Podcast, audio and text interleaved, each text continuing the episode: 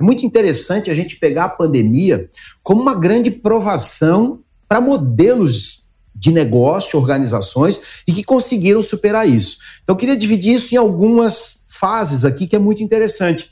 Quando você pega uma Disney que vem num crescimento muito forte, vamos falar de Bob Iger aqui nessa pegada, um cara que constrói o que já era uma grande companhia, um grande conglomerado. Lembrem que Bob Iger traz Pixar para dentro da Disney, Marvel, Lucasfilm, Fox. O Bob Iger é uma grande explosão como aquisição dentro dessa empresa.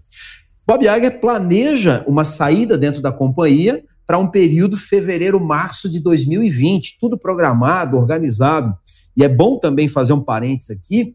Essa Disney que nós estamos trazendo aqui como referência é uma empresa que completa 100 anos em 23, e essa empresa, Leandro, teve sete CEOs nesses 100 anos. Uau! Isso é absolutamente incrível, esse nível de estabilidade. O que antecede Bob Iger, Michael Eisner, fica 21 anos no cargo. Bob Iger fica 16 anos no cargo.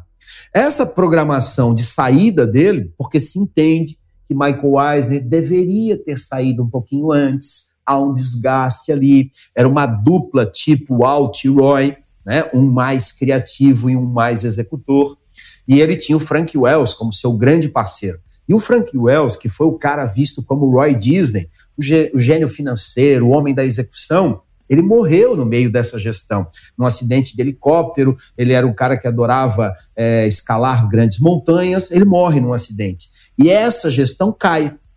E aí há um entendimento de que ele deveria ter oxigenado esse olhar de poder, de gestão, logo depois. Então, Aiger reduz esse período.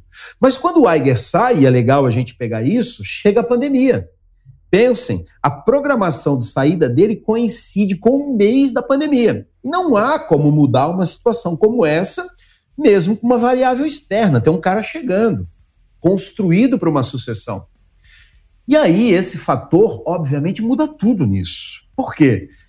É muito interessante a gente perceber uma empresa que tem muitas ações que são presenciais. Vamos tirar estúdios, que algumas coisas foram administradas. Vamos pegar aqui parques temáticos e vamos pegar navios de cruzeiro. Fecharam.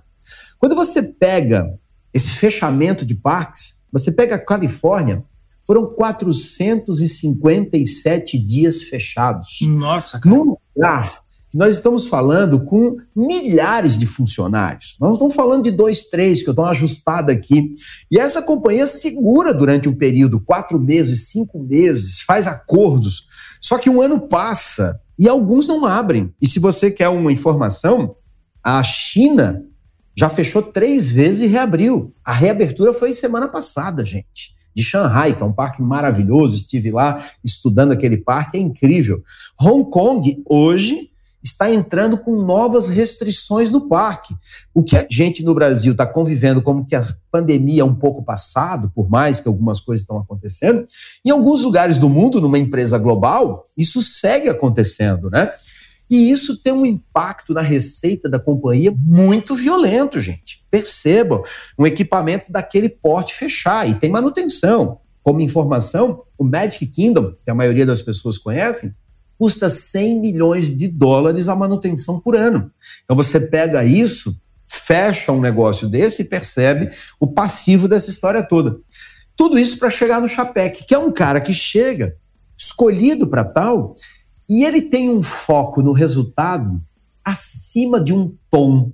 Se eu posso me fazer entender para uma companhia que está pautada em gerar felicidade do cliente através de experiências memoráveis, para construir relacionamentos duradouros com resultados sustentáveis. Então aqui a gente meio que concentra a estratégia do negócio. E aí chega um gestor que, durante um período de reabertura, de adaptação, foca mais no resultado, precisa recompor receita. E esse papo aqui é muito maduro né, para a gente olhar para um nível estratégico aqui. E esse cara segue um período fazendo isso. Os fãs Disney passam a aceitar algumas questões, Leandro, mas num determinado momento, começa a vir uma agonia das pessoas. Mas espera aí, eu tô com uma sensação que tem menos personagem no parque. Eu tô com uma sensação de que a infraestrutura não está acompanhando essa magia como um todo. E começa um ambiente. E quem é fã Disney, que acompanha aí os grupos, e seja de Instagram, de Face, de LinkedIn, os fãs começam a se manifestar. E acontece uma coisa única nos 100 anos de Disney. Há um posicionamento do cliente em relação à gestão da companhia. E de maneira assustadora, isso ganha um corpo nesse caminho. E você percebe um conselho administrativo Disney inquieto com tudo que está acontecendo. E, de repente, há praticamente um mês atrás, a gente recebe uma notícia numa segunda-feira pela manhã, onde o mercado não sonha, ninguém sonha. Bob Chapek é retirado do cargo com dois anos de gestão, isso para Disney é uma coisa absolutamente nova. E para a felicidade geral da nação, é anunciado que Bob Iger retorna. Esse cara, os fãs são absolutamente apaixonados por esse cara. Semana passada, Bob Iger, para você ter ideia, me arrepio, Leandro, esse cara foi circular no parque de maneira espontânea na Califórnia. Ele encontrou um número gigantesco de pessoas com o bottom, né, para quem já esteve na Disney, se você vai pela primeira vez, coloca lá first visit, ah, happy birthday, você coloca lá. E as pessoas estavam lá, bem-vindo de volta Bob Iger, não sabiam que esse cara estava no parque. Esse cara encontrava essas pessoas, essas pessoas enlouqueciam. Eu vi vídeos de todo que é tipo, acompanho tudo que você puder imaginar. E as pessoas vibravam com a presença daquele cara de volta na companhia.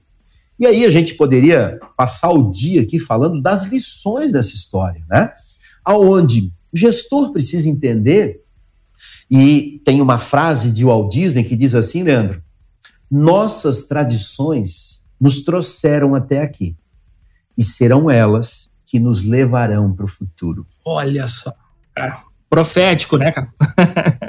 E o que isso quer dizer? Cara, seja inovador, traga tudo que você puder de melhor, seja automatizar processo, seja digitalizar tecnologia, mas não mexe na nossa essência. Não mexe na nossa cultura. Aquilo que é nossa verdade inegociável. E aí, antes de dar uma força aqui pra gente, segue o Café com a DM. Se puder, deixa sua avaliação também, porque ajuda demais ao nosso podcast ser mais ranqueado aqui dentro. Até o próximo café, amanhã sem falta.